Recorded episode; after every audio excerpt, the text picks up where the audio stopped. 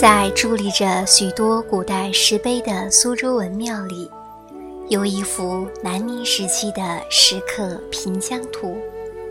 有这幅十分详尽的苏州地图，我们可以看到，当时的故宫闲地少、水巷小桥多的面目。即使与今天的风貌相比，竟然也没有太多的变化。是的，形成于两千五百多年之前的苏州古城，已经度过了漫长的岁月。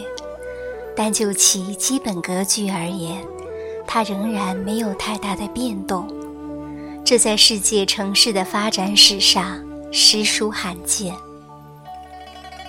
我们的苏州古城，不仅有市四之盛、湖山之盛。更具有园林之盛。苏州园林宅院一体的建筑形态，是在人口密集的城市中追求自然、完善环境的一种创造。应当说，每一座园林都是体现天人合一的佳境。而对于一座城市，那些众多的园林，则无疑。是优化整体环境的一种重要因素。园林本是风雅之源，可想而知，拥有众多园林的城市将会风雅到何种程度。而我们的苏州古城，就正是风雅寒城。苏州的古典园林，也就是一架覆盖着整座古城的紫藤。它缠缠绕绕，牵牵挂挂，植根于吴中大地，架构起文化天棚。苏州人熟悉那些亭台山水，熟悉的就像自己门前的景物。的确，园林就是苏州人的家，依着栏杆，做一番悠闲的渔窝。借着阴凉，品半晌嫩嫩的春茶，都是得着了园林的真趣。那石头的来历，那楼阁的妙处，老苏州介绍的比导游还生动。导游多了，园林当然容易走向世界。但是，人人领的都是大客户，这幽幽静静的玲珑天地。也就变得熙熙攘攘。园林和公园原本应该是两码事。游山玩水这四个字，本是指游园的趣味，说的是一勺一水，一梦千寻海浪；一时一风，一梦万顷高山。不料到了后来，竟有了别的意思。其实，这园林整个就是一片水，并具有仙哀不染之态。这才引得人个个都要来领略。但是，涉浅水者得鱼虾，涉深水者得蛟龙。能得蛟龙者，便是能在园林里下得了苦功的学者与专家。苏州园林的风雅与美妙，也吸引了无数海外人士的关注。看过了还不够，还想方设法把苏州园林的一部分搬回自己的国家。一九八零年，苏州工匠以往事云中的殿春仪为蓝本，在美国纽约仿造了一座苏州园林，明轩，在海外引起了轰动。也开创了苏州园林的实物走向世界的先河。一九八六年，在加拿大温哥华营造的艺苑；一九九二年，在新加坡营造的运秀园；一九九八年，在美国纽约营造的季新园；世纪之交，在美国波特兰营造的南苏园。可以说是当年营造民轩的余绪与发展。值得一提的是，所有这些制作，不但是出自常年维修苏州园林的苏州工匠之手，而且所有的建筑材料也多是采自吴中沃野。那些姑苏风貌与江南消息，引来了许多惊奇与赞叹，自然也是意料之中的事。不过，老苏州们还是说，外国人要是真的喜欢苏州园林，你还得亲自到苏州来看。明轩造的再精巧，毕竟还只是产自苏州的盆栽，而真正的苏州园林，才是参天的古树。那古树的根群密密匝匝，就像一条条小巷一样，扎进了苏州的深处。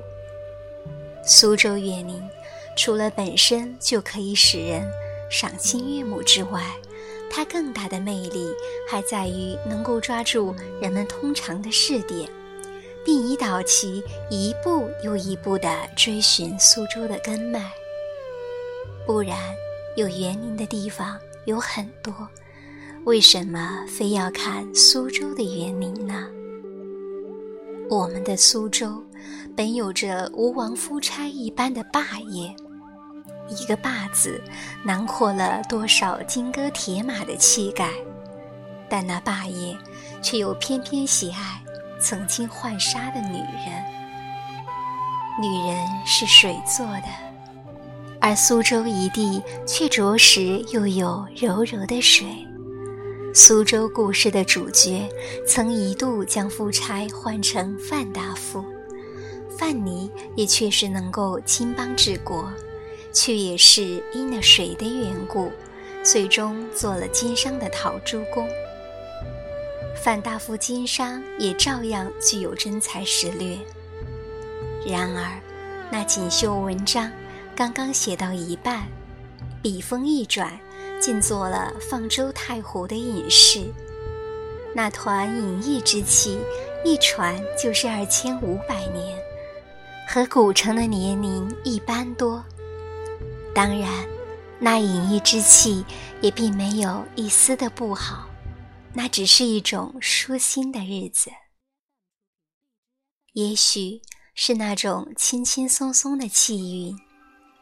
已经融入苏州水土，苏州的语言也就带了点水的意思，世称吴侬软语。不过，软语仅仅是一种表现的形式，骨子里却蕴含着历史的厚重。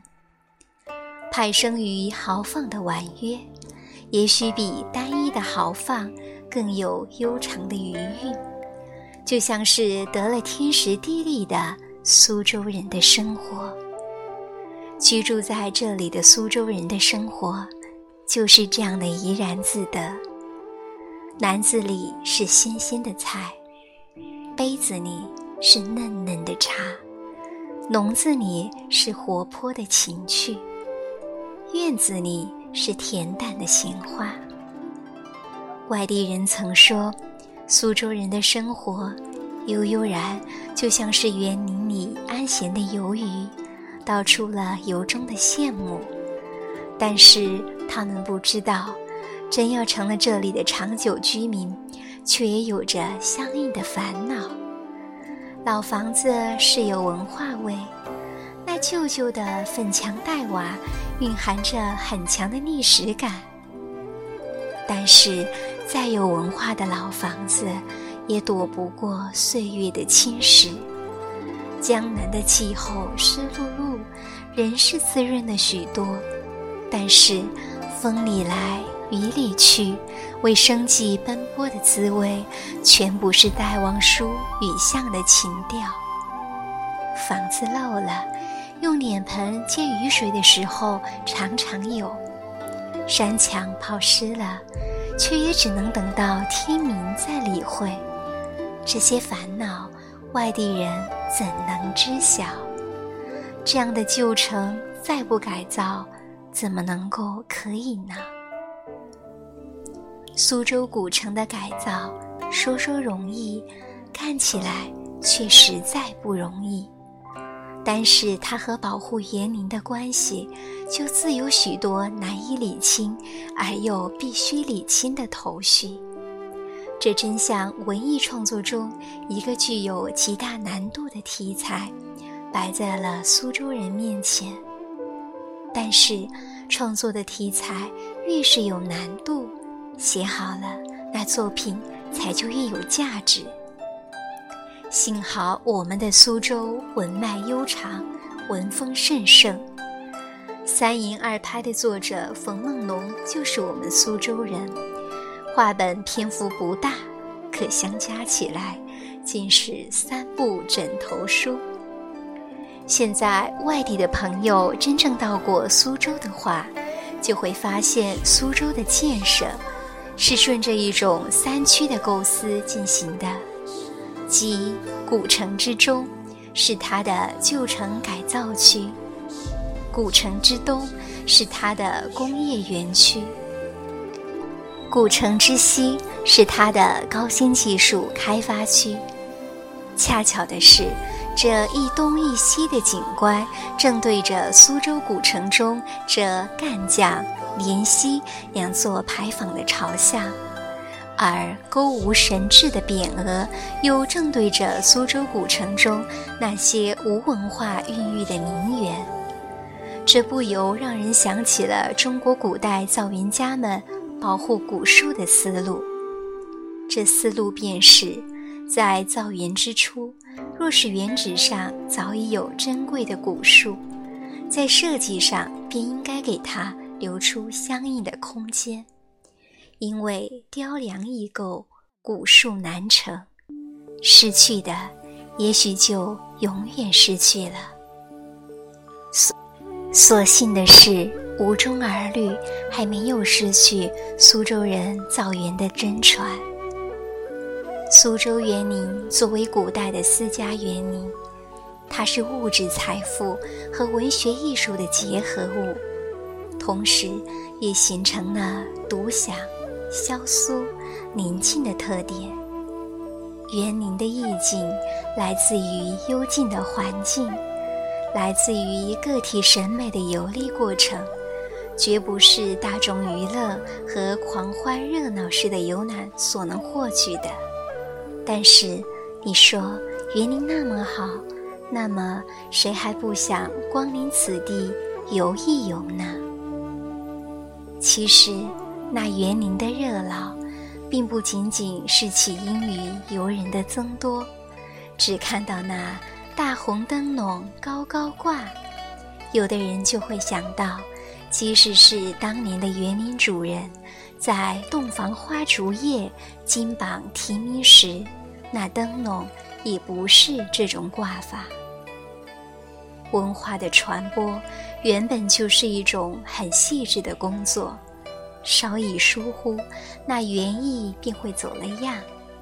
园林要维护，古城要维护，而一种文化的维护，更是一件长久的事。只有经过真正的维护，才能延续那种独特的文化价值。对于苏州古典园林，一定要很好的揭示它的文化内涵。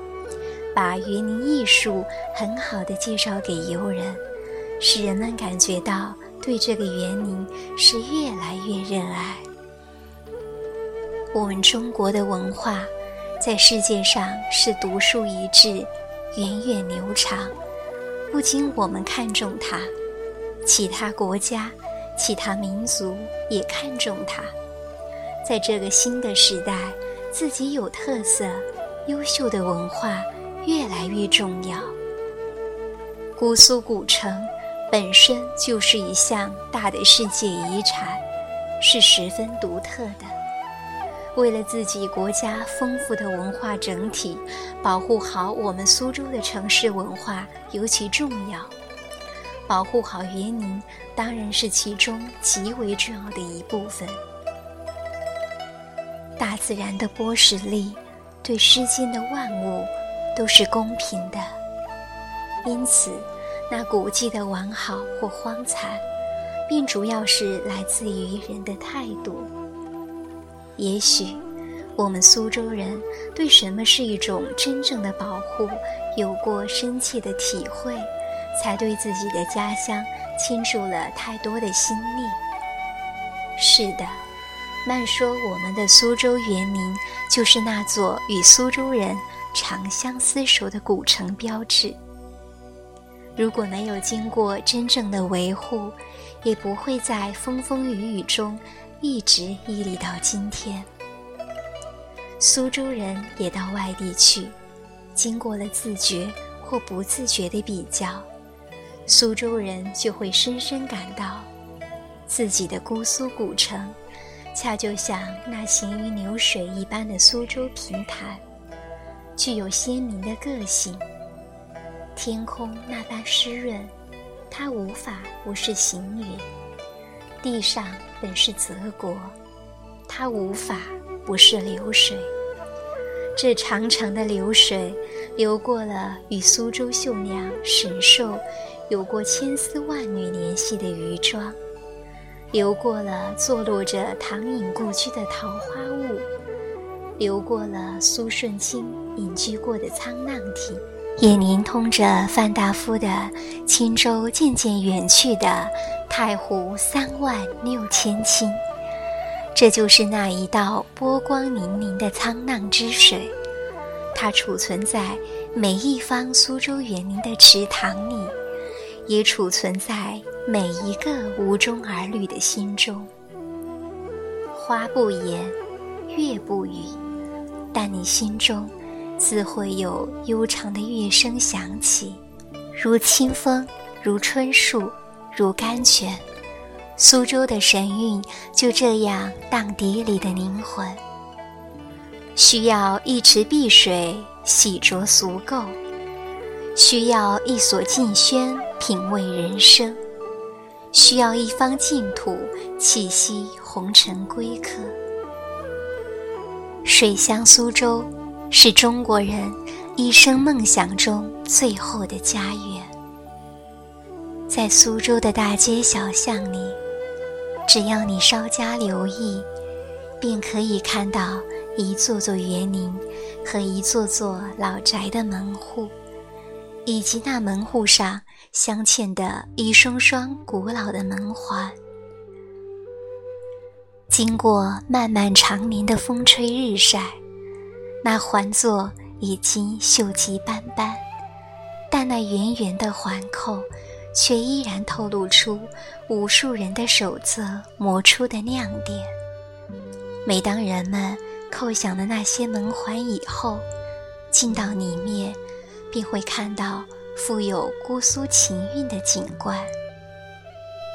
不过，只有了解了苏州的风土，了解吴中的湖山，尤其是那天地不大、情趣却多的苏州园林，你才能叩响这一座文化古城的门环。